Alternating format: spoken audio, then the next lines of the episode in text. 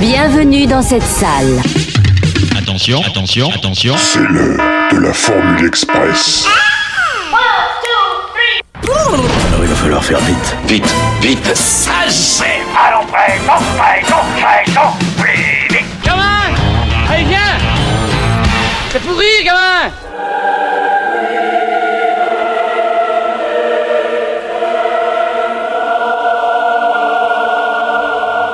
Bonjour à tous et à toutes et bienvenue dans ce 29e épisode express de Retour à l'écran, aujourd'hui consacré à l'expérience interdite.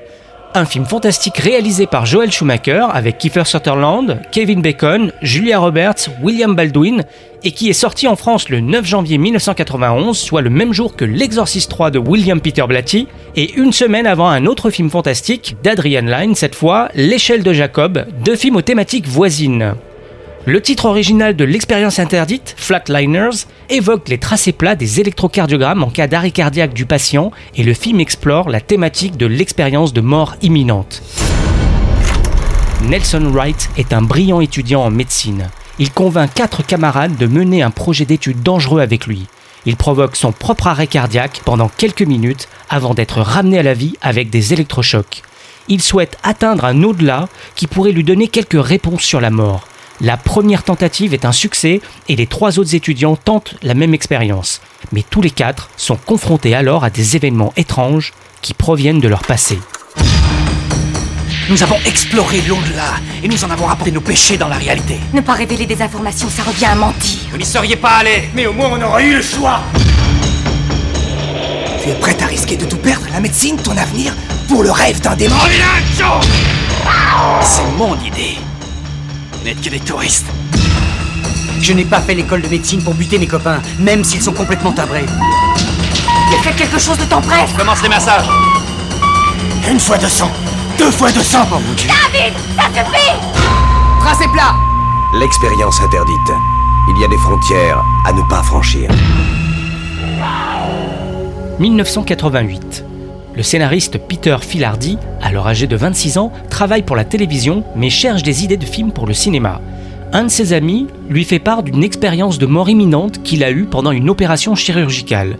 Filardi se dit que c'est une thématique très intéressante car tout le monde aimerait savoir ce qui nous attend après la mort. Forcément, ces réflexions le conduisent à se poser des questions sur la croyance. Il fait alors des recherches et remarque que la notion de responsabilité revient souvent dans les différentes religions. Tout fait sens dans l'esprit du scénariste.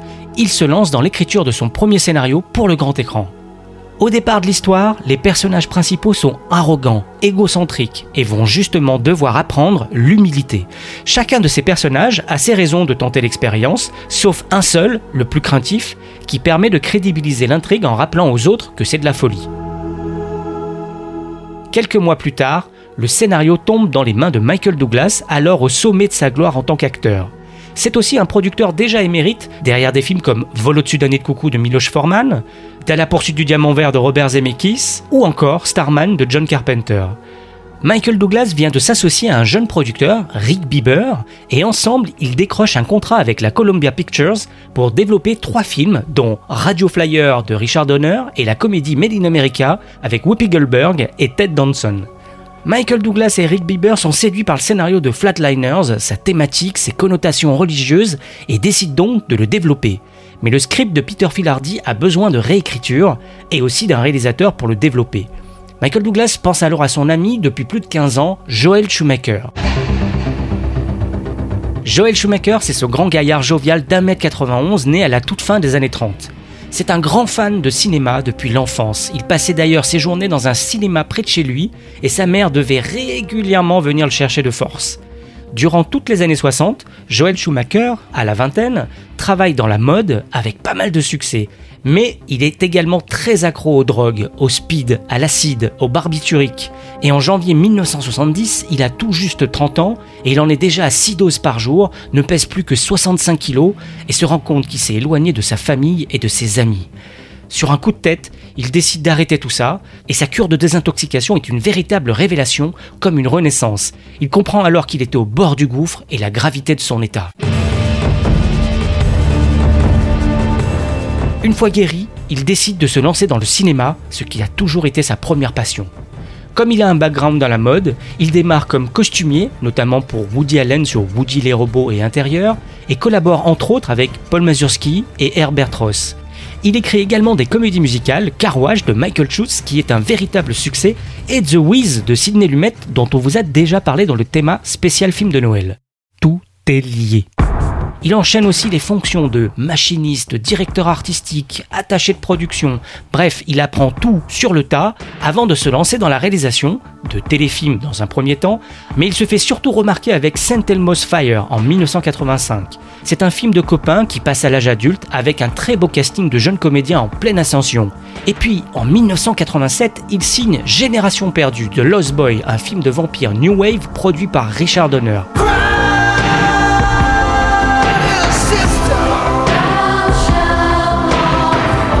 Là encore, il y a un très beau casting de jeunes gens prometteurs, dont un certain Kiefer Sutherland, le fils de Donald. Enfin, je veux dire le fils de Donald Sutherland, hein, pas le fils de Donald le canard. Bref, Génération perdue est un succès, et afin d'éviter d'être catalogué réalisateur de films de vampires, Joel Schumacher enchaîne avec toute autre chose, Cousins, le remake d'une comédie dramatique française Cousin-Cousine de Jean-Jacques Taquella. Et un jour de 1988, son ami le réalisateur Mike Nichols lui demande de filmer un documentaire sur une réunion avec 250 malades du sida, leurs familles et les docteurs. Pendant trois jours et trois nuits très intenses, Joel Schumacher entend des propos incroyables sur la mort, s'il fallait ou non en avoir peur, sur les problèmes familiaux ou encore sur le fait d'épanouir ses relations avec les autres avant de mourir.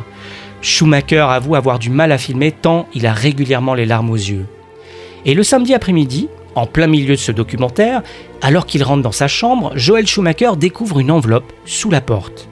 Une note de son agent lui demande de lire ce scénario et de donner une réponse à la production avant le lundi.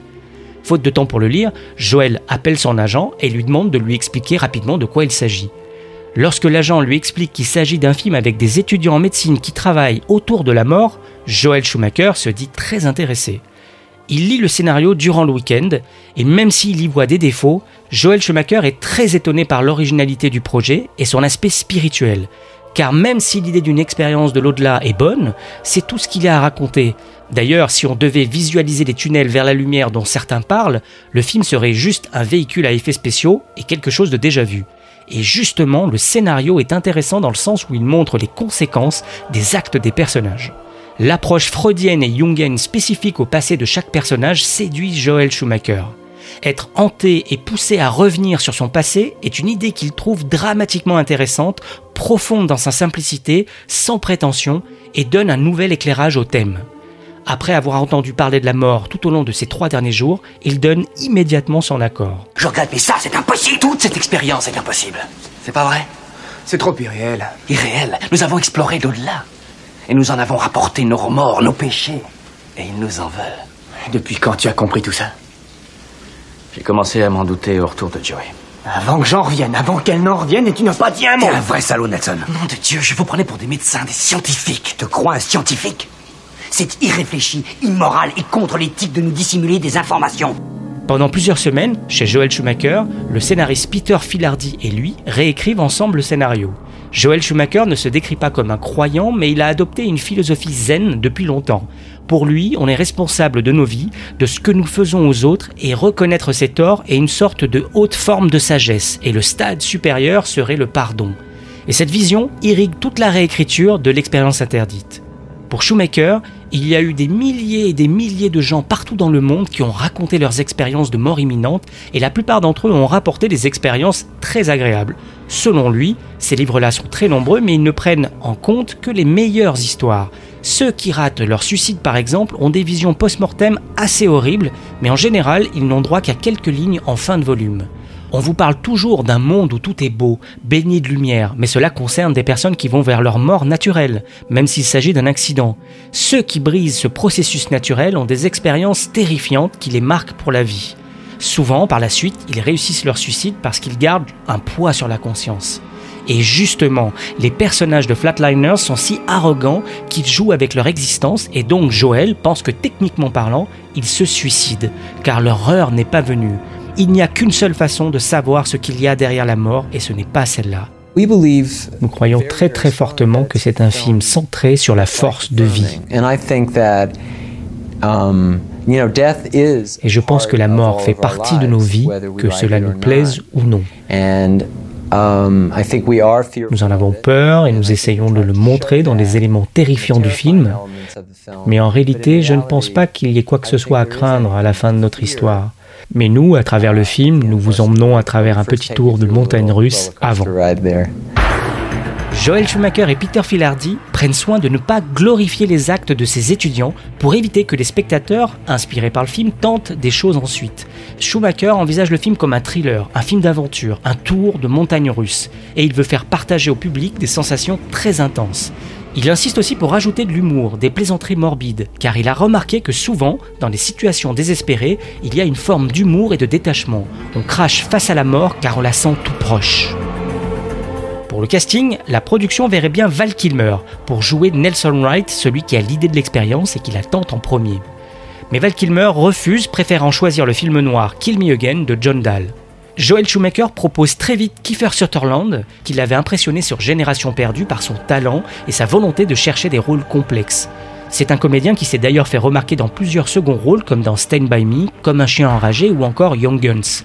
Kiefer Sutherland, enthousiaste à l'idée de tourner à nouveau avec Joel Schumacher avec qui il s'est particulièrement bien entendu, s'engage rapidement. Il est également séduit par le personnage de Nelson Wright, notamment sa passion incroyable pour ce qu'il entreprend et sa force de conviction. Vous savez, ce que ce film raconte, c'est vous avez un endroit où aller. Je ne sais pas ce qu'est cet endroit, je ne sais pas à quoi il ressemble, je ne sais pas ce qu'il représente et je ne sais pas à quoi nous ressemblerions. Mais c'est une sorte d'énergie que vous ressentiriez, vous savez, sans trop en parler. Et c'est pour ça que j'ai voulu faire le film aussi, parce que je pense qu'à la fin, c'est une vision très positive. Oui, la mort, c'est quelque chose qui va arriver. Et oui, ce n'est pas une bonne chose pour nous, dans nos esprits maintenant, mais d'une manière ou d'une autre, nous devrions avoir la foi dans l'idée que ce n'est pas fini et que tout cela fasse partie d'un cycle. Selon Shoemaker, l'idéaliste mais pragmatique David Labraccio est le contraire de Nelson Wright. Au fur et à mesure que le film progresse, tout le monde devient dépendant de l'Abraccio. Et c'est Kevin Bacon qui est choisi pour interpréter cet étudiant en médecine. Même s'il a déjà 30 ans, il paraît suffisamment juvénile pour être crédible au milieu du reste du casting plus jeune que lui. Kevin Bacon est devenu une star avec le film musical Footloose de Herbert Ross en 1984. Depuis, il alterne les comédies dramatiques comme La vie en plus de John Hughes et des rôles secondaires de bad guy comme dans La loi criminelle de Martin Campbell. Mais Joel Schumacher et lui se sont rencontrés sur le projet Les Feux de la Nuit, qui devait se faire avec Tom Cruise. Ils font un certain travail préparatoire ensemble, mais finalement le film se fera sans Joel Schumacher, mais avec Michael J. Fox et Kiefer Sutherland. Pour le rôle de Rachel Manus, la seule qui a une véritable raison de faire cette expérience afin d'y apprendre des choses sur son père, c'est d'abord Nicole Kidman qui est envisagée, mais elle décline. Joel Schumacher et la production contactent alors une autre jeune comédienne qui commence à monter, Julia Roberts. Elle s'est fait remarquer dans quelques comédies, dont Mystic Pizza de Donald Petrie, et elle a un petit rôle aussi dans Potin de femme, réalisé par Herbert Ross encore une fois. Julia Roberts est en train de tourner un certain Pretty Woman lorsqu'elle lit le scénario de Flatliners. Elle ne sait pas encore que Pretty Woman va faire d'elle une star mondiale, mais en tout cas elle est inspirée par la thématique du film et accepte le rôle. Tout simplement, le scénario dans son ensemble était extrêmement attrayant, séduisant et captivant. Et puis ce personnage qu'on me proposait était radicalement différent de ce que je venais de faire les quatre derniers mois. C'était quelque part un soulagement et réconfortant de jouer quelqu'un d'un peu plus terre à terre et pas tout à fait aussi énergique. Joe Hurley, étudiant en médecine le jour et tombeur de dames la nuit, est incarné par William Baldwin, qu'on vient de remarquer dans Affaires privées, le thriller de Mike Figgis avec Richard Gere et Andy Garcia. Et c'est Oliver Platt, aperçu dans Working Girl de Mike Nichols, qui complète le casting en jouant le craintif Randy Stickle, le seul étudiant à ne pas tenter l'aventure.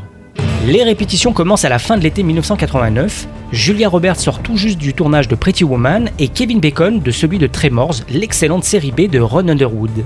Outre les lectures au sujet des expériences de mort imminente que leur donne Joel Schumacher, les acteurs travaillent avec la conseillère technique médicale Ruth Eckholm qui leur enseigne les procédures médicales appropriées.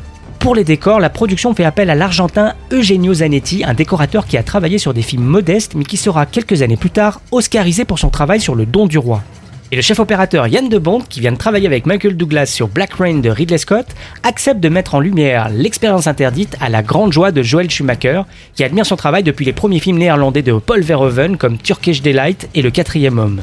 Son travail remarquable à Hollywood sur des films comme La chair et le sang, Cujo, Piège de cristal et à la poursuite d'Octobre Rouge font de lui un chef opérateur très renommé. Joel Schumacher explique à Eugenio Zanetti et à Yann de Bont qu'il veut qu'ils prennent tous des risques afin de créer leur propre monde. C'est le scénario le moins cinématographique possible. Il se déroulait dans de petites salles minuscules au Harvard Medical Center. Nous avons cinq scènes dans le film où un acteur ou une actrice est allongé sur une table avec quatre autres personnes debout au-dessus d'eux.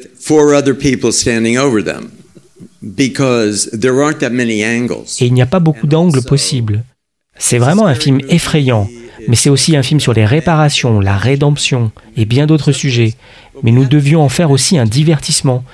Et pour faire ça, on a expérimenté, on l'a tourné comme si c'était un film d'action. En tout cas, je devais en faire un autre monde, ainsi le public pouvait faire le voyage avec nous. Pour Joel Schumacher, c'est une histoire d'expiation et de pardon impliquant des étudiants qui, dans un sens, violent des dieux et en payent le prix. Et cette vision-là va le guider pour le visuel du film. Les trois hommes décident alors de concevoir des décors et une atmosphère qui représentent symboliquement la lutte éternelle de l'homme contre la mort. Ils entourent ces personnages de statues, de symboles qui représentent la brièveté de leur vie, car ils évoquent les civilisations qui les ont précédées et qui leur succéderont.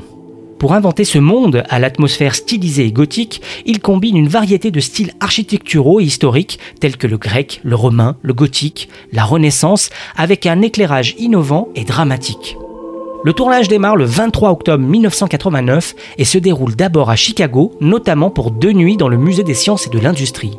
Ensuite, l'équipe migre sur le campus Lakeshore de l'université Loyola ainsi qu'au cimetière Graceland.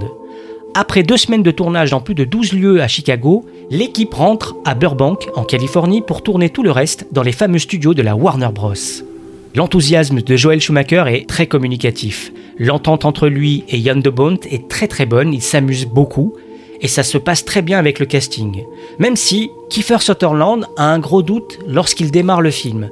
Il ne s'attendait pas à ce que le film soit aussi baroque, il croyait que ce serait beaucoup plus réaliste. Il s'enferme dans sa loge, craignant que le film soit trop étrange et qu'il va nuire à sa carrière. Mais il est rapidement rassuré par Joel Schumacher et le tournage peut continuer sans problème. Le studio également a certains doutes. Lorsqu'ils découvrent les premiers rushs, ils sont très inquiets. En fait, la toute première scène que nous avons tournée, c'était en fin de journée, à l'extérieur de l'immeuble dans lequel le personnage de Kevin vivait. Il sort en rappel hors du bâtiment pour rejoindre Kiefer qui est en dessous. Puis ils ont une conversation très intense et la façon dont Yann de Bont l'a filmé était très intéressante. Il utilisait des réflecteurs dorés et il y a donc cette lumière incroyable qui se produit à l'automne où le soleil est très bas et pénètre dans vos yeux et tout est doré. Je veux dire, c'est des plans incroyables. Et Kevin et Kiefer sont en très gros plans, très intenses à certains moments, mais ils ne pouvaient pas se regarder car ils étaient éblouis. Ils ont dû fixer une vis et un boulon placés sur le pare-soleil de la caméra. Et ce sont les premiers rushs qu'ont découvert les gens du studio. Ils m'ont appelé et m'ont dit Le film est endommagé. J'ai dit Qu'est-ce que vous voulez dire par là? Le film est endommagé. Nous n'avons reçu aucun rapport du laboratoire. Et ils me répondent Eh bien, il y a cette lumière dorée vacillante qui se produit sur leurs vêtements, sur tous les plans. Et j'ai dit Oh, c'est de l'art. Et j'ai raccroché. Joel Schumacher est épaulé par le producteur Michael Douglas pour mener à bien sa vision, en laquelle Douglas croit beaucoup. Et par la suite, le tournage se déroule sans encombre. Pour les comédiens et le reste de l'équipe, l'expérience est à la fois chaleureuse et personnellement enrichissante au niveau spirituel. Julia Roberts et Kiefer Sutherland ont même une histoire d'amour et ils se fiancent quelques temps plus tard.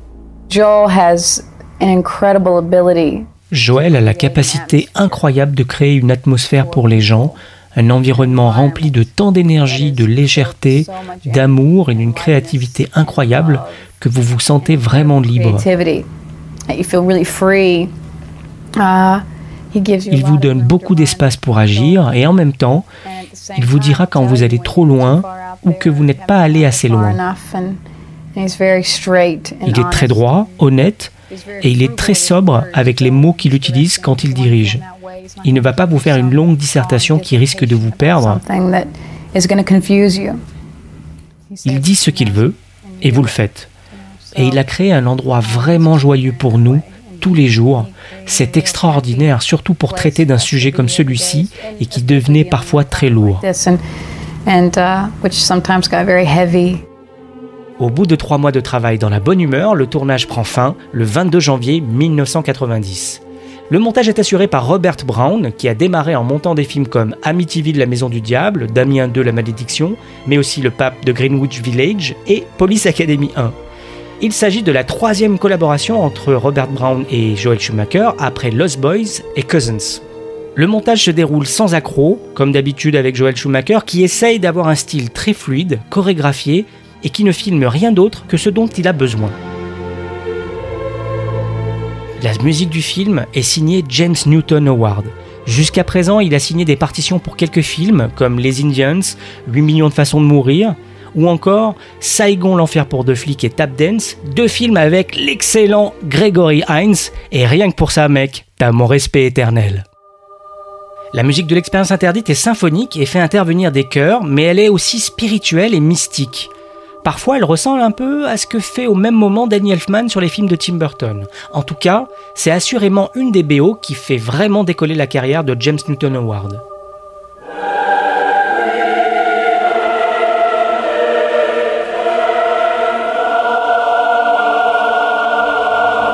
Le film sort dans les salles américaines le 10 août 1990 et engrange 61 millions de dollars de recettes pour un budget situé entre 15 et 26 millions de dollars selon les sources.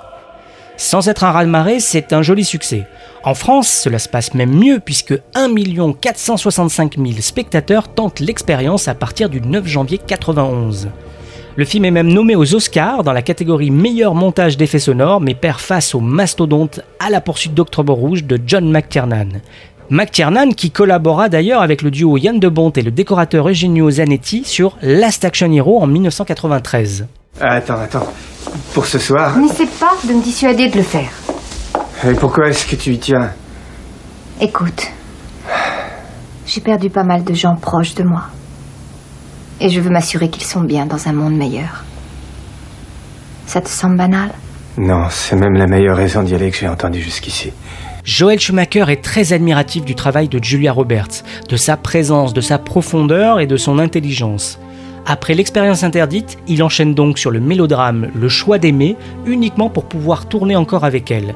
Mais il reconnaîtra des années après qu'il n'était peut-être pas le réalisateur idéal pour ce projet et qu'il a même peut-être desservi.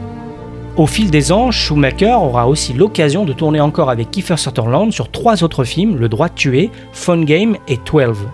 Enfin, en 1993, deux ans après l'expérience interdite, Joel Schumacher tourne sans doute son meilleur film, Chute libre, avec Michael Douglas, acteur cette fois. Bon, on va intuber.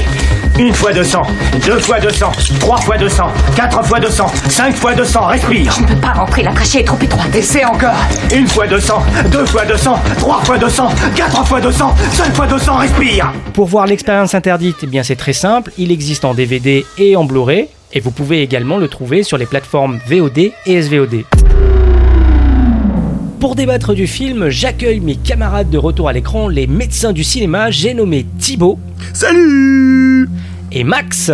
Docteur Max. Salut. Alors, Docteur Max, euh, explique-nous comment tu as découvert le film. Alors je l'ai vu en salle en 91 à sa sortie. Euh, je l'ai vu au Gaumont Gambetta à Grenoble, je m'en souviens. Je l'avais vu avec un camarade de lycée J'avais beaucoup aimé à l'époque, j'avais pas cerné la dimension du film, la dimension philosophique, ce que représente l'expérience interdite de ce film pour Joel Schumacher.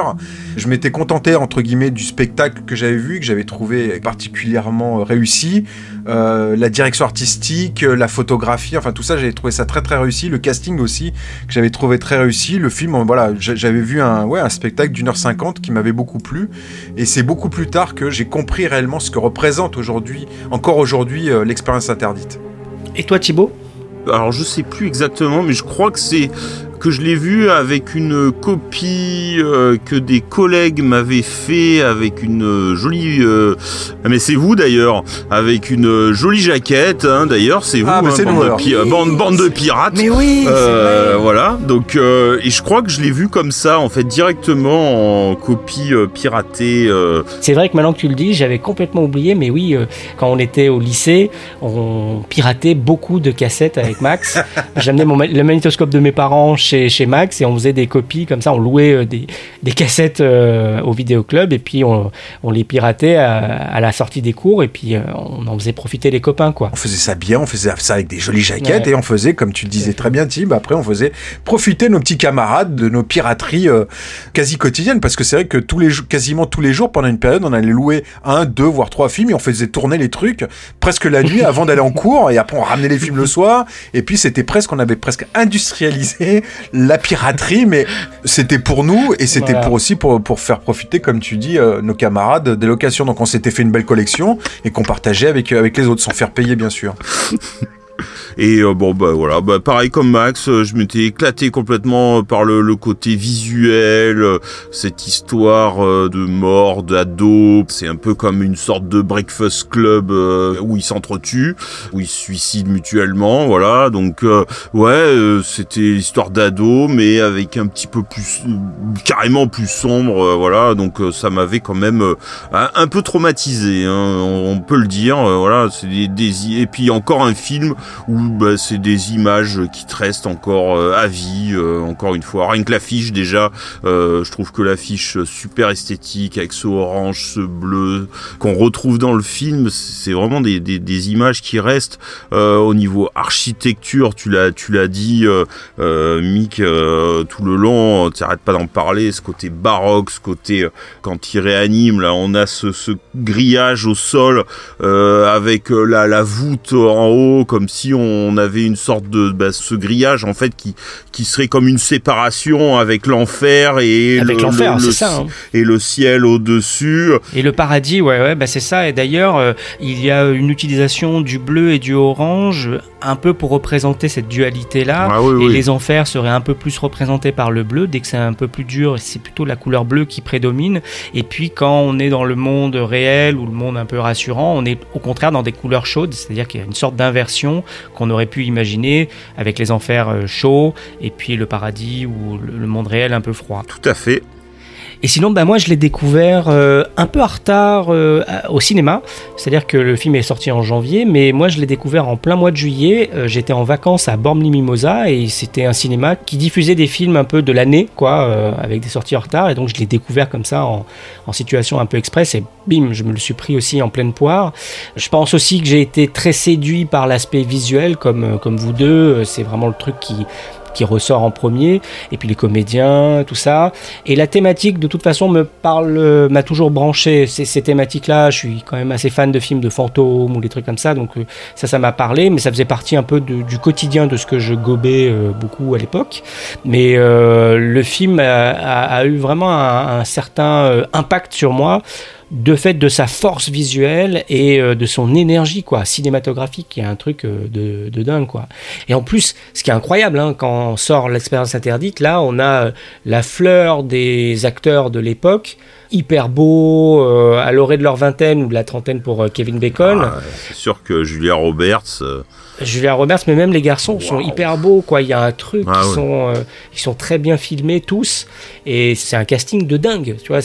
À la, à la même époque, on a les Young Guns aussi, on a des choses comme ça. hein. Ouais, c'est vrai. C'est quelque chose qui, moi, m'avait frappé aussi à cette époque-là, c'est de se dire, waouh, voilà, c'est toute la génération qui est émergente là, on ne sait pas ce qu'ils vont devenir, mais euh, il a su les, les, les capter tous au, Ah ouais, ouais, au bon moment, euh, voilà. ouais, ouais, tout à fait. Ouais. Ouais. c'est vrai que c'était un sacré casting euh, pour l'époque, euh, un sacré coup de pif, du, du pif euh, sur, sur tous ces acteurs qui allaient devenir des, des méga vedettes. Moi, rien que la scène d'intro, elle est- euh, je, je la trouve dingue. Ce, ce plan séquence Putain, ouf. qui on est à l'époque en hélicoptère, parce que euh, c'était- on ne faisait pas encore au drone Mm. à l'époque, mais il y a ce plan où il y a Kiefer Sutherland qui est au bord d'une rive, petit à petit sur un coucher de soleil. On, euh, Un plan général. Un plan général, on, on s'approche, on s'approche, on s'approche jusqu'à son visage, et il te dit la première réplique du film, c'est c'est une belle journée pour mourir. Rien que ça, il te plante un décor. T'as une séquence, un plan séquence qui est hyper fort et euh, avec une lumière magnifique, une direction artistique déjà, et t'as tout en fait, tout ce que tu viens de résumer la En fait dans les décors et ce que vous avez résumé tous les deux, vous l'avez dans, déjà dans ce premier plan là en Ah fait, oui, oui. Dès, dès le départ. Tout le motif est là, c'est-à-dire euh, d'ailleurs le générique démarre sur les statues, euh, voilà, sur l'importance des civilisations passées, et avec la musique, avec les chœurs qui arrivent sur le titre, euh, tout ça. Et effectivement, ce plan iconique, euh, voilà, où tu arrives Ouais. vers euh, Kiefer Sutherland, c'est c'est génial.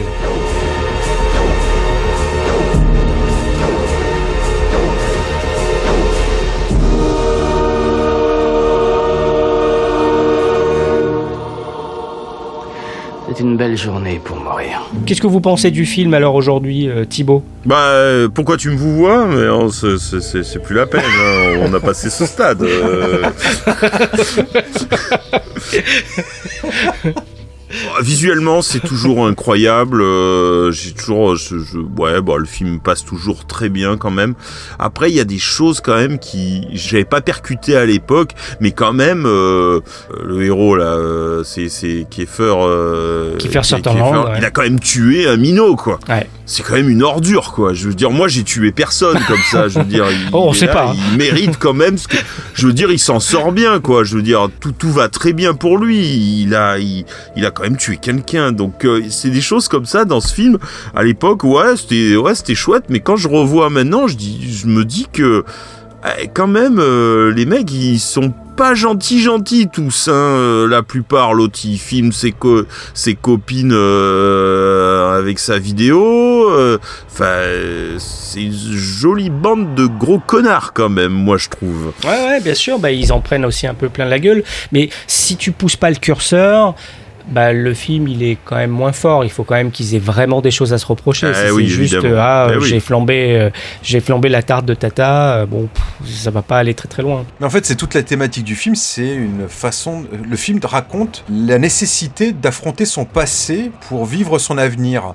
C'est-à-dire d'appréhender sa mort de la, de la façon la plus paisible possible. Le film montre que quand tu approches de la mort, et dans cette expérience-là, ils approchent la mort, ils veulent savoir s'il y a une vie après la mort, et ils se rendent compte qu'ils ne peuvent pas affronter la mort euh, par cette expérience-là s'ils n'ont pas réglé les comptes avec leur propre passé. Et, et je te rejoins, Mick, s'ils avaient eu un passé tout à fait euh, banal, ça n'avait pas de sens. En fait, le film ne perdait de sa force et son message serait passé totalement inaperçu. Ensuite, aussi parce que ce film, c'est une façon aussi pour Joel Schumacher de régler aussi les comptes à son propre passé, de droguer en fait. C'est aussi une, une- une métaphore, une allégorie, ce que tu veux. C'est un film sur la rédemption et sur sa propre rédemption. Ouais, ouais, tout à C'est- fait. C'est euh, c'est ça qu'il a voulu montrer. Et d'ailleurs, la direction artistique est hyper forte et hyper importante, encore aujourd'hui d'ailleurs. C'est un peu une, la, la métaphore des tripes qu'on peut avoir euh, au moment de la drogue. Toutes ces images en vidéo, ces images floues, ces, ces- enfin voilà, tout ce qu'il a utilisé en fait, qui représente en fait les, les visions, les rêves, c'est une forme de trip aussi. Donc il y a tout ça chez Schumacher, enfin dans ce film qui est, qui est quand même, pour moi, et euh, le film l'un des plus personnels, si ce n'est, alors je- tu, tu rebondiras dessus, Mick, certainement, hein, mais l'un des films les plus personnels de Schumacher. Ouais, c'est un vrai oui. film personnel, c'est un film vraiment qui a une identité, qui porte l'identité de son réalisateur. C'est un film aujourd'hui qui, qui reste toujours important aujourd'hui et toujours aussi fort aujourd'hui, surtout quand tu connais l'histoire que tu as racontée dans la première partie, Mick, de, de son réalisateur. Et puis c'est aussi le film de quelqu'un qui s'approche de la cinquantaine aussi, donc qui se pose aussi des questions sur sa propre euh, mortalité, même si c'est quelqu'un quelqu'un de très jovial apparemment, enfin que c'était parce qu'il est décédé depuis. Et dans le reste de sa filmo, rien n'est aussi fort. Euh, Peut-être que son meilleur film c'est Chute libre, euh, parce que dans les thématiques, parce que la réalisation, parce que le film est, est fil droit, il est euh, crédible. Mais euh, je pense que son film vraiment le plus euh, touchant, sincère, c'est l'expérience interdite, quoi. Ouais, je suis assez d'accord. Moi, j'ai beaucoup de- de- d'affection pour Chute Libre pour plein de raisons aussi, parce que. Quoi, c'est pas Batman Forever? Euh, Non, c'est Batman et Robin, c'est encore Ah, c'est Batman, Batman et Robin, si j'avais lequel des deux. Non mais après, après, pour faire une aparté sur les deux Batman, c'est deux belles bouses, mais il y a du Joel Schumacher dedans. Ah oui, non ça c'est ah oui non ça c'est sûr hein, c'est euh, ils sont ils sont visuellement euh, très très marqués euh, par rapport à, à- à d'autres Batman euh, Visuellement, ils sont très marqués de sa patte à lui. Après, c'est des deux films, moi personnellement, que je déteste et que je trouve euh, profondément ratés et insupportables. Mais c'est c'est quelqu'un qui a malgré tout toujours mis ses propres thématiques, ses propres, euh, en tout cas, sa propre patte dans chacun de ses films. Moi, j'ai beaucoup d'affection aussi pour euh, Phone Game. Oui. D'ailleurs, euh, je spoil un peu, mais il y a du Kiefer Sutherland aussi dedans. Oui. Mais voilà, il- c'est un réalisateur en fait qui est, qui est souvent, qui a sou- euh, qu'on a aujourd'hui d'ailleurs quand on parle avec des cinéphiles qui le réduisent à ces deux mauvais Batman. Et c'est dommage parce que vraiment c'est un réalisateur qui avait vraiment une personnalité. ah bah oui Et celui qui en a le plus, et je suis, je te rejoins, c'est l'expérience interdite parce qu'il y a vraiment, c'est vraiment une partie de lui. Il raconte une partie de sa vie, sa propre rédemption. Je reviens là-dessus. Mais c'est bien qu'on parle de, de Joel Schumacher aussi. euh, euh, c'est l'occasion de parler de lui Mm. pour réhabiliter un peu ce réalisateur qu'on résume Un peu trop vite, ouais. trop facilement à ces deux mauvais Batman. Ouais, quand même, ça a été. euh, Mm. Toi, t'as reparlé de Génération perdue, qui a été pour moi un, Moi j'adore. qui est un, un exceptionnel film de vampire euh, qui fait partie de, de mon top 10 des meilleurs films de vampires de tous les temps, quoi. Ouais, pareil, j'adore ce film aussi, ouais. Même chose. Non mais c'est vrai que sa filmographie, elle est, elle est assez, enfin il y, a des- il y a plein de choses qui sont moyennes hein, ou, Oui. ou oubliables, hein, je te l'accorde. Mais il y, a, il y a quand même des films très intéressants, même, même des films de consommation courante comme Bad Company que moi j'aime bien avec Chris Rock que, et, et Anthony Hopkins.